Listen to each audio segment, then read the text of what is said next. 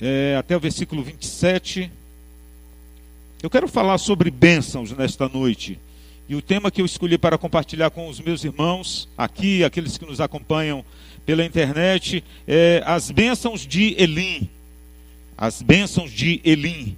Vamos ler para ente entendermos o, o sentido desta, deste tema. Êxodo capítulo 15. Diz assim a palavra: Então chegaram a Mara, mas não puderam beber as águas de Mara, porque eram amargas. Por isso chamou-se o seu nome Mara. E o povo murmurou contra Moisés, dizendo: Que havemos de beber? E ele declarou, e ele clamou ao Senhor, e o Senhor mostrou-lhe um lenho, que lançou nas águas, e as águas se tornaram doces. Ali lhes deu estatutos e uma ordenação, e ali os provou. E disse: Se ouvirdes atento a voz do Senhor teu Deus, e obrares o que é reto diante dos seus olhos, e inclinares os teus ouvidos aos seus mandamentos, e guardares todos os seus estatutos, nenhuma das enfermidades porei sobre ti. Você pode repetir isso comigo? Nenhuma das enfermidades porei sobre ti. Mais uma vez, nenhuma das enfermidades porei sobre ti, que pus sobre o Egito, porque eu sou o Senhor que te sara. Daí nasce o nome daquela interpretação que nós já aprendemos, não é? é Jeová, Rafá, o Senhor que sara, ou aquele que cura. Versículo 27. Então vieram a Elim, e ali havia doze fontes de águas, e setenta palmeiras, e ali se acamparam junto das águas. Que o Senhor nos abençoe com esta leitura, amém? Pode sentar. Glória a Deus. As bênçãos de Elim. Lemos o capítulo 14, ou melhor, lendo o capítulo 14 do livro de Êxodo, a partir do versículo 27 ao versículo 30, a gente percebe que há uma descrição de como Deus deu vitória aos israelitas, libertando-os da escravidão do Egito. Há aproximadamente 430 anos, este povo estava cativo nas mãos do, de Faraó. Estavam aprisionados no Egito.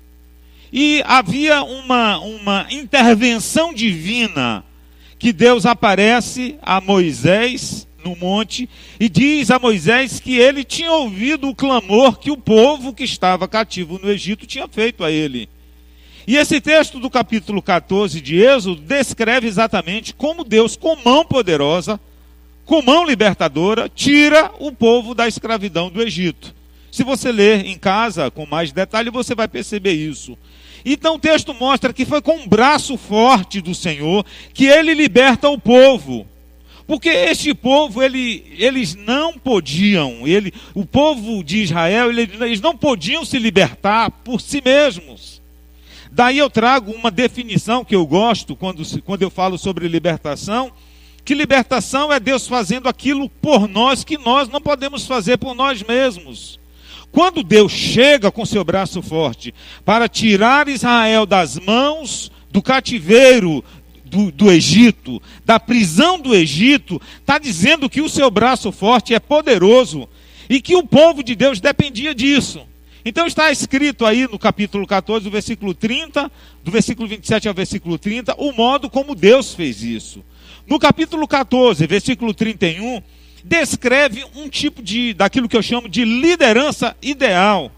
Porque as pessoas se deram conta que Deus tinha libertado todos eles do Egito, que Deus arrancou eles do Egito, e o versículo 31 diz assim: Israel viu a grande mão que o Senhor mostrara aos egípcios e temeu o povo ao Senhor e creu no Senhor e creu em Moisés. O que eu chamo de uma, de uma liderança ideal, porque o povo creu em Deus e creu no líder que tinha.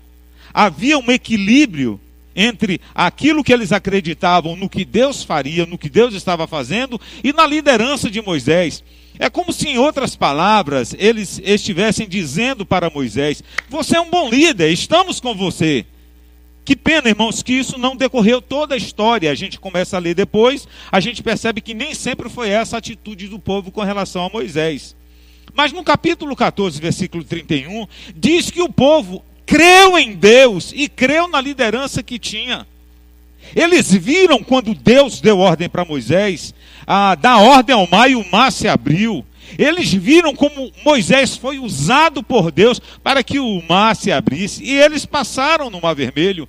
Eles viram as águas também se fechando para, para matar os seus inimigos. E isto está tudo descrito no capítulo 14. Muitas coisas elas ficam desajeitadas numa liderança quando as pessoas acreditam somente no Senhor e desprezam a voz do líder. Preste atenção. Quando nós entendemos que Deus coloca uma pessoa para nos abençoar espiritualmente, eu não digo para ser um guru, irmãos, não é isso que eu estou falando, mas uma pessoa que nos abençoe espiritualmente, que nos dê direção, que nos dê instrução à luz da palavra de Deus. Quando as coisas não, não caminham equilibradas, a, as lideranças começam a ficar desajeitadas. Porque esse, esse povo podia crer somente em Deus, como muitas pessoas dizem assim: ah, eu sirvo a Deus na minha casa, eu não preciso de ninguém. Tudo bem, não há nenhuma, nenhum problema em você achar que não precisa de ninguém. Mas o que a gente percebe aqui é que Deus, para libertar as pessoas do Egito, usou alguém, usou Moisés, usou uma liderança. E as coisas ficam desajeitadas quando nós dizemos que acreditamos que Deus vai intervir e nós não estamos atentos para a orientação daquilo que nós, daquele que nós chamamos como líder espiritual. Mas bem da verdade, irmãos, vejam, é, esses líderes que serviram a Deus, eles foram capazes, no caso de Moisés, foi capaz não só de atrair a glória de Deus, de ser usado por Deus, mas foi capaz também de inspirar as pessoas a acreditarem nele, acreditarem na liderança deles. Moisés foi um líder capaz de inspirar as pessoas a acreditarem que ele era um homem de Deus. E assim, eu penso que foi uma das formas que Deus usou Moisés para administrar aquela libertação tirando do Egito. Devemos ensinar o povo a confiar em Deus. Nós, pastores, temos a missão de impregnar a palavra no coração de vocês, de ensinar a palavra ao coração de vocês, de estimulá-los a acreditar no Senhor, a inspirá-los a confiar no Senhor. E essa decisão fica a cada um de nós quando nós ouvimos a palavra do Senhor. Já no capítulo 15, do versículo, 20, do, do versículo 1 ao versículo 19, Moisés faz um cântico e o povo entra com esse cântico. Moisés olhando aquele livramento que Deus deu ao povo do Egito, toda aquela grande congregação, uma multidão de gente louvando a Deus, homens e mulheres, crianças, celebrando a Deus pelo, pela libertação. Moisés ergue um cântico de louvor, que é chamado nas Escrituras do Cântico de Moisés, onde ele exalta a grandeza de Deus. Moisés celebra o grande livramento dado por Deus, e ali ele é inspirado a tocar no coração do povo com um sentimento de gratidão. O povo ali estava com ele. O povo estava adorando a Deus, sendo grato ao Senhor pela libertação que receberam, pela inspiração daquele líder chamado Moisés. Mas no capítulo 15, versículo 20 ao 22, há uma figura agora que muda o, o, contexto, não mais só de palavras. Aparece a figura de Miriam e as mulheres que começam a dançar a celebrar a Deus pela libertação que elas receberam. Essas mulheres, elas se sentiram certamente muito cativas durante o tempo que viveram e agora estavam livres. E a forma como elas acharam de agradecer a Deus foi dançando. E começaram a dançar e celebrar o Senhor. Então, imagine este quadro, irmãos. O povo estava saindo do Egito, as pessoas estavam inspiradas a acreditarem em Deus e acreditarem no líder. As pessoas estavam inspiradas a louvar a Deus. As mulheres estavam contentes, cantando e celebrando ao Senhor. Mas no versículo 23, do versículo 23 em diante, a figura muda completamente. Porque eles tiveram que sair do Mar Vermelho e entrarem no deserto, chamado deserto de Sul. E aí as, a configuração agora muda. Porque a Bíblia diz que eles caminham três dias em busca de água e não conseguem. Eles que saíram das águas propriamente dito, eles que viram o mar se abrir, as águas se levantarem, fazer um corredor de bênção por onde eles passaram. Eles viram aquelas mesmas águas se fecharem, matarem seus inimigos. Agora eles estavam diante de um deserto e caminham três dias.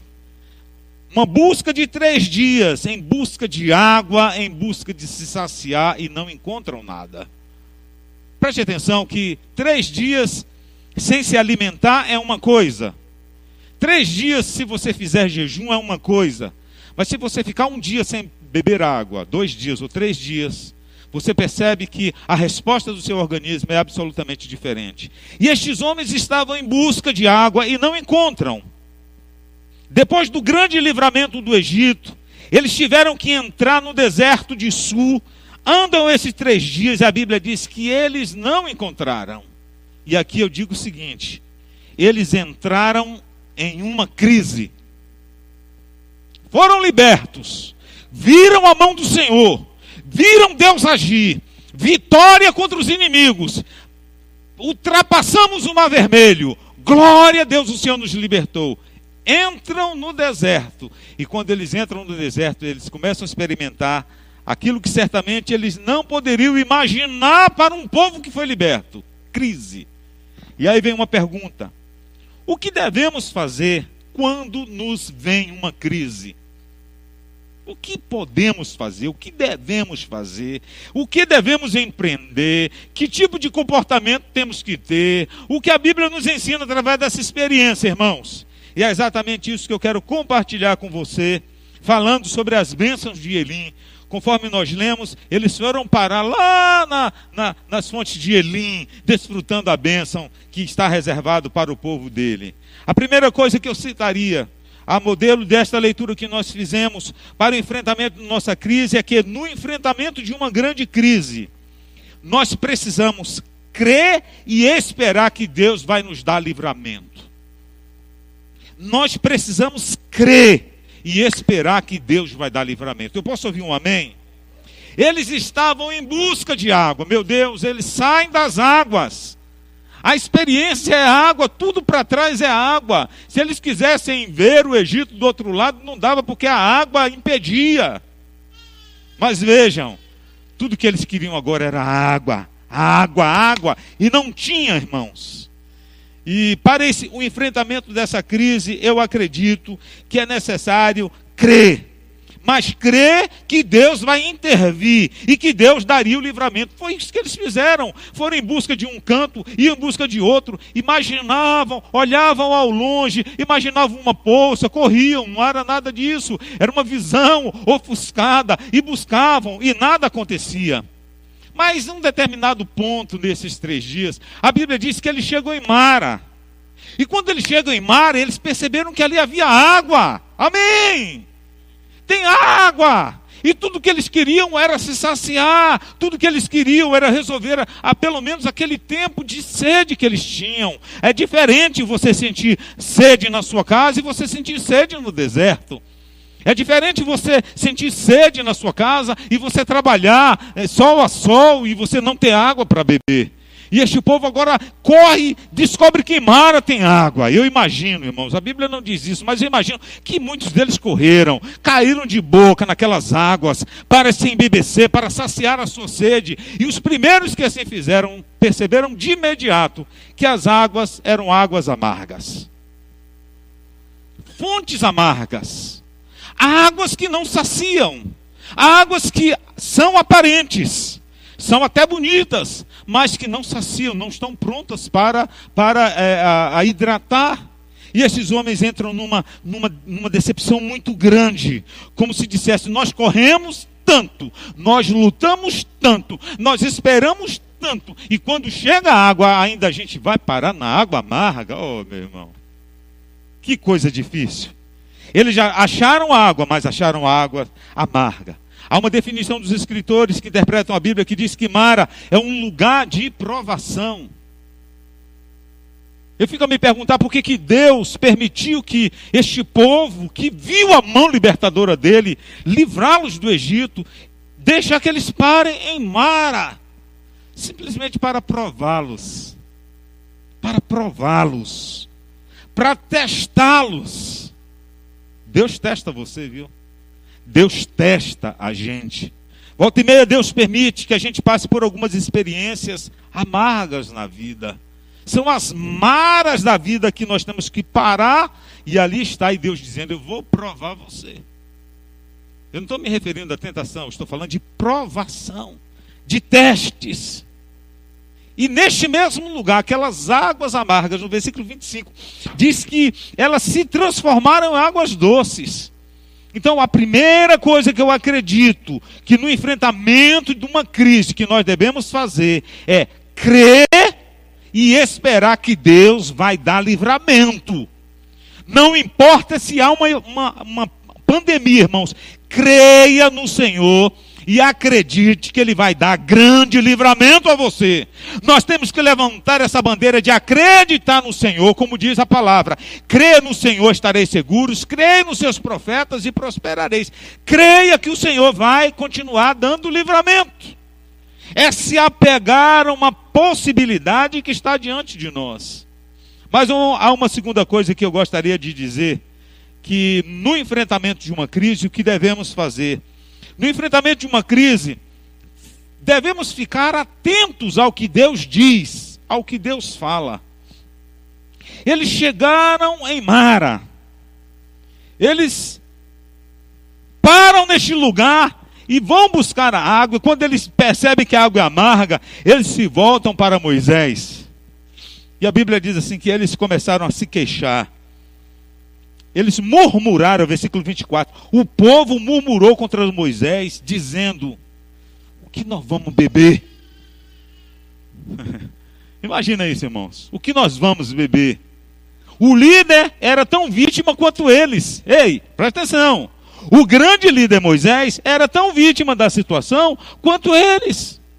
Se era difícil para o povo ficar sem beber água, para Moisés de igual modo, como para qualquer ser humano que ali estivesse. Para cada homem, para cada mulher, para cada jovem, para cada criança, cada mulher que tinha ali, a dificuldade era a mesma, todos estavam sedentos. Por que, que numa hora difícil toda a carga tem que cair sobre o líder? Pense um pouco no líder que você tem. Ore por ele, ministre uma palavra de bênção sobre ele.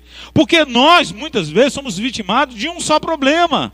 E esse povo chega diante de, de, de Moisés como se Moisés fosse o culpado por tudo. O que, que nós vamos beber, Moisés? E o texto diz, irmãos, que Moisés não teve a fazer nenhuma outra coisa a não ser chamar o nome do Senhor. Deus começou a ouvir a voz de, de, de Moisés. Ele começou a chamar, meu Deus, o que eu faço agora? A Bíblia não descreve como foi a oração, mas disse assim: Eu imagino que Moisés tenha dito assim: Meu Deus, e agora, Senhor, não sei o que fazer. O povo está sedento, eu também estou com sono, eu estou com sede. O que eu faço, meu, meu Deus? O que eu faço? O que eu faço? Eu disse assim, irmãos: no enfrentamento de uma crise, fique atento ao que, ao que Deus diz. Aí eu imagino que Deus olhou assim para Moisés e disse assim: Moisés, o que que você vê? Olha aqui para mim, irmãos. O que que você vê? Aí Moisés diz assim: Eu vejo uma árvore, Senhor. Aí Deus diz assim: Pega aquela árvore, Moisés. Você está vendo aquele lenho, aquele galho. Incline esta, esta, este galho, este lenho, nas águas. E Moisés assim fez, irmãos. Ali tinha uma árvore, e a árvore tinha um lenho, ou um galho. O lenho nada mais é do que a representação ou o tipo da cruz de Cristo que transforma nossas amarguras em alegrias e felicidades. Era um símbolo da cruz de Cristo que tiraria o amargo do pecado da nossa vida e nos daria verdadeira alegria com as águas transformadas em mara. Porque Moisés não tinha o poder de transformar aquelas águas. Moisés não tinha o poder de transformá-las de amargas para doce, mas Moisés podia obedecer à voz do que Deus havia dito para ele. Posso ouvir um amém? Nós não temos poder de transformar o amargo em doce, mas nós devemos obedecer ao que Deus manda fazer. É isso que temos que fazer no enfrentamento de uma crise. Estar atento ao que Deus diz. Obedecer ao que Deus diz não negociar aquilo que Deus falou. Quem está aí diz amém, por favor. Número 3. No enfrentamento de uma crise, extraia lições espirituais. Extraia lições espirituais. O que, que Deus está me comunicando? O que Deus está me dizendo? O que Deus está me pedindo? O que, que Deus está requerendo de mim? O que Deus está me inspirando a fazer? Que desafio Deus está me propondo? Olha, irmãos, se nós enfrentarmos as nossas crises buscando as lições espirituais que nós podemos tirar delas, aí nós vamos crescer como pessoas, nós vamos crescer como família, nós vamos crescer como igreja, nós vamos crescer como nação, e tudo será mais fácil de lidarmos, porque a gente entende quais são os princípios divinos. Veja no versículo de número 26 o que diz a palavra.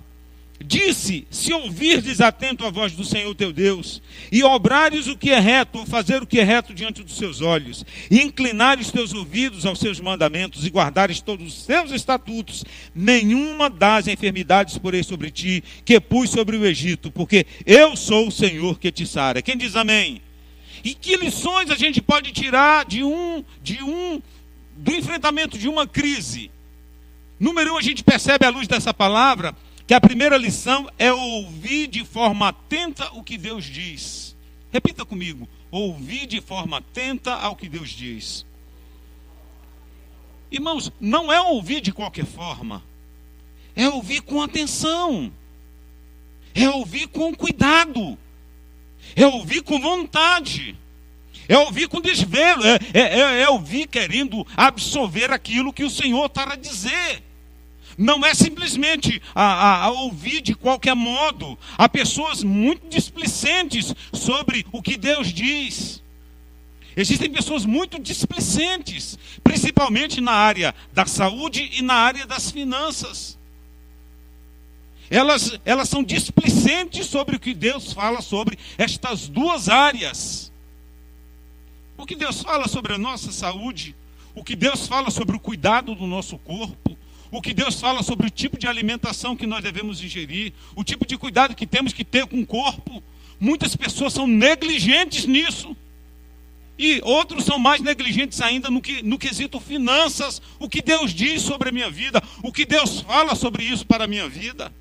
Mas, se nós queremos enfrentar as crises de cabeça erguida e tirar delas lições espirituais, nós precisamos entender e ouvir com atenção o que Deus está falando. Quem, quem pode dizer um amém, por favor? Ouvir com atenção o que Deus diz. Qual a segunda lição que a gente pode tirar desse texto, do versículo 26? A segunda lição é fazer o que é reto diante dos olhos do Senhor fazer o que agrada a Deus, fazer o que glorifica a Deus, fazer com que o bom nome do Senhor exale um perfume, fazer com que o nome de Deus seja glorificado. A terceira lição é dar ouvido aos mandamentos do Senhor, e a quarta lição que ele propõe nesse versículo 26 é guardar os estatutos do Senhor, guardar a palavra que ele impregnou em nós, guardar os princípios que ele nos ensinou, guardar aquilo que ele requer das nossas vidas. Entenda, querido, foi no lugar da aprovação que eles precisaram aprender essas lições. Repito, foi em Mara, no lugar da aprovação, que eles tiveram que aprender estas lições. Entenda algo. Deus teve que parar esse povo. Deus parou aquela comitiva. O povo vinha numa grande celebração, vinha num grande júbilo pela libertação que tiveram do Egito. E tudo isso é lícito, tudo isso era, pela, era para a glória de Deus, amém. Mas Deus agora diz assim: parem tudo, vocês precisam aprender lições. Porque essas lições são fundamentais para o resto da caminhada de vocês. Acontece que muitas vezes nós queremos galgar novos lugares. Acontece que nós queremos muitas vezes chegar a novos lugares. Nós queremos novas conquistas, mas não levamos conosco as lições que devíamos ter aprendido em Mara. Mara não é para simplesmente Deus fazer um, um, um levantamento rápido para ver como está seu coração, não. É para provar o seu coração. É para testar o seu coração. É para descobrir o que tem no seu coração. E este povo, eu acredito, irmãos, que não teve a aprovação de Deus. Sabe por quê? Porque no capítulo 8 de Deuteronômio, a Bíblia diz que Deus permitiu que eles ficassem 40 anos numa estrada que eles poderiam ganhar em apenas aproximadamente 40 dias. Eles ficaram 40 anos. E Deus diz em Deuteronômio 8: para saber o que tinha no coração deles, se eles seriam fiéis ou não, se eles seriam tarimbas ou não, e eles foram reprovados. E muitos deles, como você sabe, não entraram na terra que Deus havia prometido ao seu povo. Então vejam que o lugar da aprovação é um lugar para você parar e aprender lições. Porque essas lições te serão necessárias daqui para frente. Deus parou a humanidade com a pandemia. Deus nos parou com a pandemia. Mas o que, é que nós estamos aprendendo? Que lições nós estamos tirando? Vamos imaginar, vamos acreditar que daqui a algum mês, que é um mês aproximadamente, tudo mude. Que haja cura, que haja vacina e a gente rompa. O que mudará na sua vida, irmão? O que, que vai mudar? Não, graças a Deus, tudo voltou ao normal. Não vai voltar ao normal, irmão. Não vai voltar ao normal.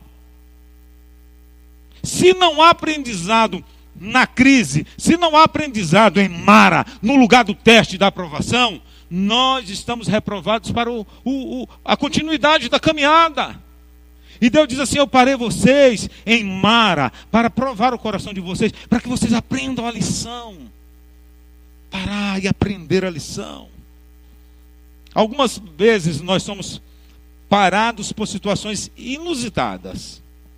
Imagine você que Jesus trabalha três anos e meio aproximadamente com seus discípulos se cumpre na vida dele tudo que a Bíblia tinha escrito, que as Escrituras falavam. Jesus foi entregue na mão dos, dos malfeitores, Jesus foi crucificado, cuspiram no rosto de Jesus, maltrataram Jesus, colocaram uma coroa de espinhas. É, Jesus morre na cruz do Calvário, ressuscita ao terceiro dia, dá ordem aos discípulos para fazer de, para que esses discípulos expandam o evangelho em todo o mundo, façam discípulos em todas as nações. E no decorrer de toda essa história, um dos discípulos, chamado Pedro, ficou tão desmotivado com o que aconteceu. Era um momento que eles tinham que parar, não aprendeu a lição. Ele disse assim: Eu vou pescar. E ele foi voltar a pescar, irmão. Nada contra a pescaria, óbvio. Mas ele, ele, ele deu um, como que ele perdeu a noção da missão que ele tinha, que Jesus tinha dado para ele. Depois que Jesus ressuscita, a Bíblia diz que aparece a Pedro. E quando aparece a Pedro, faz um grande milagre, porque naquela noite eles também não apanharam, não pegaram nada, não pescaram nada. Jesus dá uma, grande, uma ordem, e eles pegaram uma grande quantidade de peixes. E a Bíblia diz que depois desse grande milagre, Jesus para se assenta numa fogueira onde havia pão e peixe e conversa ali com seus discípulos. E naquela conversa de se alimentar juntos, de conversar junto, Jesus faz uma pergunta para Pedro: Pedro, tu me amas? E ele disse: Te amo, Senhor. Ele disse: Então cuida das minhas ovelhas. Conversam de novo sobre outro assunto e Jesus pergunta a segunda vez: Tu me amas? E ele diz: Te amo, Senhor. Então apacenta minhas ovelhas. Ora, o que eu quero dizer com isso? Na terceira vez, Pedro já foi mais enfático. Ele disse: Senhor, tu já sabes de tudo, tu sabes que eu te amo. E aí Pedro sabia que aquele momento era a lição que ele não tinha aprendido no tempo do silêncio da morte e ressurreição de Jesus. O tempo que Deus nos para, irmãos, é hora de aprendizado. Você pode dizer isso? É hora de aprendizado. É hora de você aprender algo que vai ser importante, que vai exigir amanhã você praticar. O mundo vai exigir de nós que a gente pratique uma lição que estamos aprendendo hoje. E este povo estava diante de toda a situação, no enfrentamento desta crise, e Deus disse: vocês precisam aprender lições espirituais. Eu não estou parando vocês simplesmente para ver vocês sofrendo aqui, eu não estou parando vocês no deserto para vocês se envergonharem, não, é para que vocês aprendam. Que lição tirar de tudo isso? Foi ali no lugar da aprovação que eles precisaram aprender. E quando Deus nos para em um determinado lugar, é para nós aprendermos novas lições. Se Deus parou você em um determinado lugar, entenda, Ele quer que você aprenda algo. Quem diz amém aí? Diga assim: se Deus me parar em algum lugar, é porque Ele quer que eu aprenda uma nova lição. Olha, era tudo celebração, era tudo regozijo, tamborins, danças. E Deus diz: Vamos sair, gente, vamos continuar. Entrem no deserto aqui. Aí começou a ter sede, sede, sede, sede, cada água, água, não tem água, água, água. Chegaram em Mara, Mara, água, água amarga. E murmuração. Quatro. No enfrentamento de uma crise, pratique as lições espirituais e seja livre das doenças do Egito. Versículo 26, que promete Deus isso ao seu povo: nenhuma das enfermidades que eu pus sobre os egípcios, eu vou pôr sobre vocês. Mas para isso, obedeça, pratique as lições aprendidas em Mara. Porque quando nós obedecemos ao que Deus manda, nós somos beneficiados, nós somos acrescentados por aquilo que Ele quer nos dar como bênçãos. Quem diz aleluia? E por último, irmãos, eles chegam a um local, no versículo 27, vieram a Elim, e ali havia doze fontes de águas. Ah, para quem passou três dias sedento, né? O povo, as crianças gritando de, de, de sede, de vontade de se saciar, de tomar um banho no meio daquele deserto, com coisas desse tipo. Os homens já desesperados, porque lá no Egito, irmãos, por mais difícil, difícil que tenham sido para eles, mas na hora de se alimentar eles tinham uma comidinha, na hora de beber eles tinham suas águas, e eles não tinham esse problema. O problema deles era a prisão. E tem gente que diz assim: ah, alguns ainda disseram, quem nos dera se nós tivéssemos, morri, tivéssemos morrido lá no Egito. A murmuração é um negócio sério. Mas vejam, eles chegam a um local que Deus os tinha como um lugar de bênção. Vieram a Elim. Eu diria o seguinte: a última parte dessa pregação é suporte à crise, e você vai experimentar as bênçãos de Elim. Suporte a crise, irmão. Suporte a pandemia. Aguenta firme, porque você vai desfrutar das bênçãos igual deste povo. Você vai desfrutar das bênçãos de Elim. Que eu quero aqui mostrar a vocês quais são. Doze fontes de águas. Fala de abundância. Aleluia. Eles tinham agora não água, águas amargas, eles não tinham mais sede, eles não tinham problemas com água, agora eles tinham abundância. E não era uma água qualquer, não, era água da melhor qualidade, e da melhor qualidade em abundância. Que Deus nos dê essa graça de sairmos desta crise e entrarmos em Elim. Aleluia!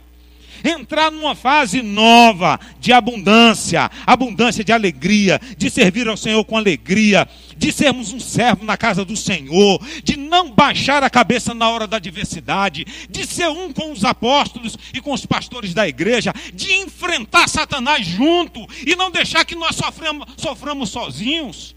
Nessas horas, eu queria ter o apoio de cada um de vocês. Nessas horas, nós queríamos a participação de cada, de cada um de vocês. Por quê? Porque na hora da abundância, todo mundo quer. E é isso que nós vamos chegar, nós vamos chegar lá, irmãos. Nós vamos desfrutar desse momento de abundância na presença do Senhor. Deus nos deu vitória, Deus nos tirou do Egito, Deus foi maravilhoso, abriu o mar vermelho, nós passamos por ele, fechou o mar vermelho, matou os inimigos, passamos a pandemia, Deus provou o nosso coração, aprendemos lições. E agora Deus nos coloca em fontes poderosas e não amargas significa que nós vamos desfrutar de momentos extraordinários na presença de Deus, significa que nós vamos desfrutar de abundância na presença de Deus, que nós vamos ter suprimento para ajudar nossos irmãos é, do Nordeste, das pessoas mais necessitadas, da, da, dos lugares mais necessitados dentro do Distrito Federal. Nós teremos para suprir nossas necessidades e para ajudar outras famílias. Nós poderemos ser um canal de bênçãos, de abundância para abençoar as famílias da terra, abençoar as famílias da nossa cidade, ser um canal de bênção, e tudo isso depende de quê? De abundância. Como nós vamos ajudar outros se nós não temos? E Deus sabia disso. Eu vou colocar vocês em uma fonte que vai saciar de maneira poderosa. Eu vou dar em abundância para você. Aponta para alguém aí e diga para essa pessoa: Deus vai dar para você em abundância. Deus vai dar bênçãos em abundância para você. Deus tem reservado Elim para você. Deus não tem reservado o Egito para você. Deus não tem reservado o deserto para você. Deus tem reservado Elim para o seu refrigério. Abundância e acreditarmos que o Senhor é esse Deus que supre tudo. Como pode alguém que viu Deus com mão poderosa libertá-los? Que viu com mão poderosa Deus tirá-los do Egito, daquela maneira de sinais poderosos, com as pragas que Deus mandou contra o Egito. Como pode alguém, sabendo de tudo isso, ainda murmurar, irmãos? Eu fico, meu Deus, como nós somos ruins. Meu Deus, que ser humaninho ruim nós somos. Por isso que a Bíblia diz que estando em Cristo nós somos novas criaturas. Glória a Deus por isso, que não podemos não precisamos mais pensar com a mente medíocre, mas pensar em linha com a palavra do Senhor. Doze fontes que representam um tempo de abundância. Amém? Onde você terá muito para você, para a sua família, para a sua casa, e você terá alegria em compartilhar com outros que necessitam. Mas a Bíblia diz também que eles, Deus os, Deus os pôs, Deus os colocou, ah, não só nas fontes, nas doze fontes de águas, mas ele representa também, é representado por 70 palmeiras, que é um lugar de descanso. Aleluia. Diga assim comigo: o Senhor é meu descanso. Fala mais alto: o Senhor é meu descanso. Eu quero profetizar sobre pessoas que estão nos ouvindo. Pessoas que têm problema com insônia, eu profetizo sobre a tua vida um novo tempo. Você se deitará e dormirá em paz, porque o Senhor é quem te faz repousar em segurança. Ninguém merece, irmãos, ter que ficar cativo a um remédio para precisar dormir. Há uma promessa de descanso para o povo de Deus. Sabe, há uma cura da parte do Senhor nisso. Há um, há, um, há um tempo novo que Deus diz para quem supera a crise, quem aguenta firme no meio da crise, quem aguenta firme no meio da aprovação, quem aguenta firme no meio do deserto, quem aguenta firme quando olha para um canto, olha para outro e não vê saída, mas olha para cima e vê o Senhor, tem um Elim para você. Tem as bênçãos de Elim para você. Ah, pastor, eu não aguento mais. Eu olho para um canto e vejo o deserto. Meu Deus, e agora o que fazer? Moisés, seria melhor a gente ter morrido no Egito, passar essa vergonha aqui, Moisés. E Moisés olha para Deus, Senhor, o que é que eu faço? Moisés ouve de Deus, Deus diz para ele: O que, que você tem em mãos? Que tem em mãos? Tem um cajado, toca nas águas, homem. As águas se abrem. O povo vê, o povo se espanta, eles passam. Meu Deus, aleluia atravessam, as águas se fecham, os inimigos são envergonhados, porque os teus inimigos serão envergonhados. Aqueles que zombam de ti, de, de ti serão envergonhados. Eu estou falando aqui de coisa para, para amaldiçoar ninguém, não, irmãos, mas é que a Bíblia mostra que os inimigos do povo de Deus são envergonhados, sim, serão envergonhados. E as águas se fecham, os inimigos morrem. Farol, alguns voltam para dar a, a triste notícia para aqueles que lá ficaram no Egito, do que Deus tinha feito por eles. Agora eles entram numa nova fase. Eles enfrentam, olham de um lado para outro, não pode mais voltar, as águas fecharam, não podemos voltar para o Egito. Aí você olha para o deserto e diz: Meu Deus, o que, é que eu vou fazer agora? Estava tudo indo muito bem. E de repente, 2020, pandemia. Meu Deus, o que é que eu faço agora? Aí você olha para um deserto de um lado, não vê saída. Olha para trás, o mar está fechado. Meu Deus, aí não tem saída nenhuma. Aí você olha para cima. E Deus diz assim: Eu sou com você. Fica firme. Eu vou te levar para um lugar de refrigério, de abundância e de tranquilidade. Amém? E assim, irmãos, vocês percebem que se eu resumisse, pudesse resumir tudo isso aqui eu diria assim: as crises revelam o caráter das pessoas. As crises revelam. Essa crise revelou aqueles homens ingratos. Os homens que, que viram Deus libertá-los. As famílias que viram a mão de Deus salvando eles do Egito. Não foram gratos. E na hora da dificuldade, eles foram murmuradores. Se tivesse um atalho para eles voltarem, muitos deles teriam voltado. Porque toda crise vai revelar o nosso caráter, vai revelar quem nós somos. Será que esta fase que a humanidade está passando, e não você, irmão, não eu, a humanidade está passando, o que é que está revelando o seu caráter? Que caráter está sendo revelado em meio a tudo isso? Porque as crises revelam, revelam sim o caráter das pessoas. Eles experimentaram a glória, experimentaram o livramento, até louvaram a Deus quando Moisés fez o cântico. Mas quando chegou na hora difícil, eles começaram a murmurar. Eles começaram a se queixar. Mas eu quero dizer que apesar de alguns que se queixam, apesar de alguns que retrocedem, há um povo de Deus que é chamado povo invencível. Porque eles estão em Cristo e maior é o que está em nós do que o que está no mundo. Quantos creem nisso? Levante suas mãos e dê um aplauso ao Senhor, por favor. Amém. Que Deus nos abençoe. Fique em pé agora. Fique em pé.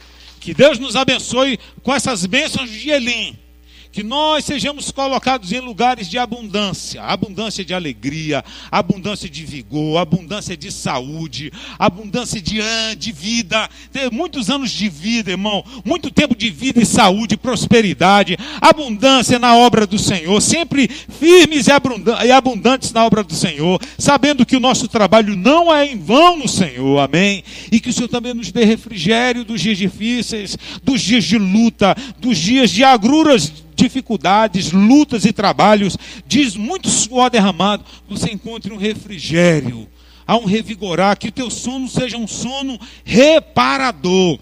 Em nome de Jesus eu profetizo que o teu sono será um sono reparador, porque você é uma pessoa dedicada, você é uma pessoa esforçada, você é uma pessoa é, espiritual, você é uma pessoa abençoada por Deus, e há algo de sobrenatural quando você dorme.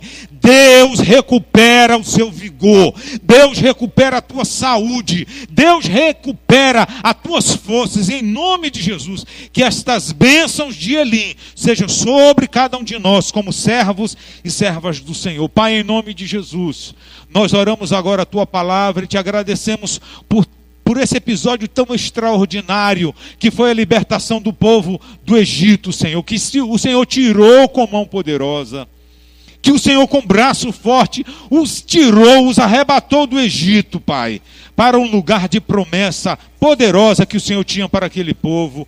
Meu Deus, obrigado, porque um era o coração do povo com o coração do seu líder. Enquanto eles enxergaram assim, Senhor, as portas estavam abertas. Pai, e apesar do momento que eles viveram de amargura, de dificuldade no deserto de Sul, o Senhor os mostrou que estava provando o coração deles, porque a crise é o instrumento que o Senhor usa para testar o nosso caráter. E nós queremos dizer, meu Deus, que queremos que o Senhor nos aprove. Queremos que no meio da pandemia, no meio de qualquer crise que nós passarmos, o Senhor continue encontrando corações fiéis corações íntegros, corações verdadeiros, que não se dobrem diante da primeira dificuldade, que não desista diante da primeira dificuldade, mas acredite na tua palavra, Senhor, acredite na tua voz e na direção que o Senhor dá para cá, para aqueles que o Senhor colocou como líder sobre a nossa vida. Moisés era o líder naquele momento, Senhor, e a ordem que o Senhor deu era que Moisés utilizasse de um instrumento que a bênção estava mais próxima dele do que ele pudesse imaginar, Pai. E assim, nós pedimos que o Senhor abra nossos olhos para que a gente perceba que a resposta para as águas amargas está mais perto, perto de nós do que nós possamos imaginar. Que seja assim, para a glória do nome do Senhor. Amém.